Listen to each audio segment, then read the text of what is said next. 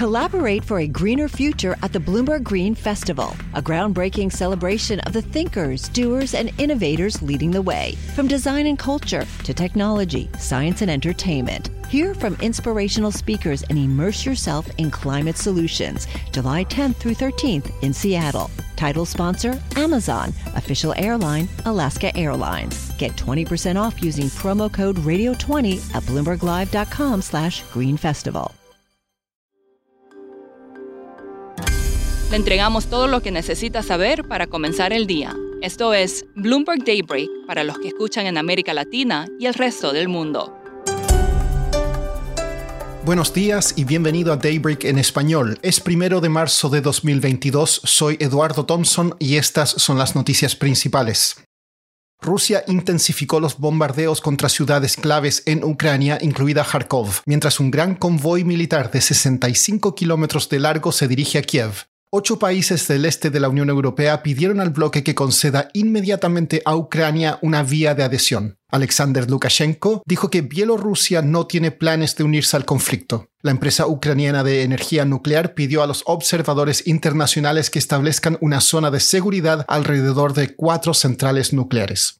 La guerra sigue pesando en los mercados con pérdidas esta mañana en los futuros de Wall Street y las acciones europeas, mientras que Asia cerró con alzas. La tasa del bono del Tesoro a 10 años se desploma, el crudo y el Bitcoin suben hay visiones divergentes sobre cómo la guerra afectará a los mercados y a la Fed. JP Morgan dice que podría impulsar las acciones estadounidenses al reducir las probabilidades de alzas agresivas de la Fed. Goldman Sachs dice que los mercados sobreestiman la magnitud en que la guerra disuadirá a la Reserva Federal de subir las tasas.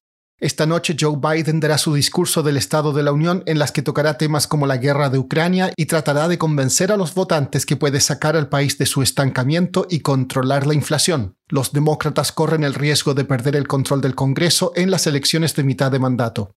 En noticias corporativas, Total Energies se sumó a otras petroleras que se retiran de Rusia. Las navieras Maersk y One Network Express congelaron reservas de carga desde y hacia ese país. Mastercard bloqueó a varias instituciones financieras rusas. Toyota reanudará mañana la producción en todas sus fábricas de Japón tras un ciberataque a uno de sus proveedores.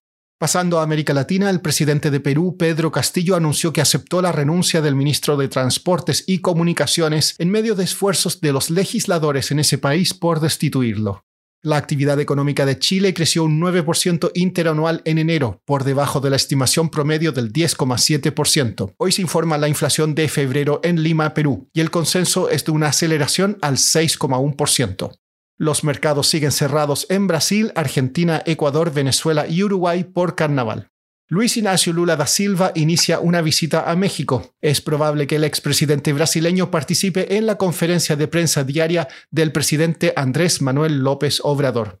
La estatal Petróleos Mexicanos, o Pemex, informó un aumento en su producción de crudo en el cuarto trimestre de 2021. Sin embargo, los inversionistas se muestran renuentes a invertir en sus bonos. Augusta Saraiva, periodista de Bloomberg News, escribió un artículo que explica por qué.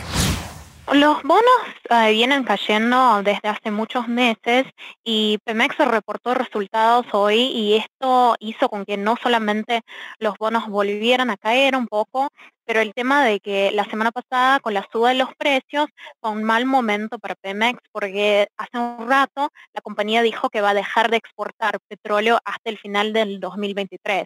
Entonces puede ser que la compañía no aproveche los precios altos del petróleo y esto hizo con que siguieran cayendo los bonos.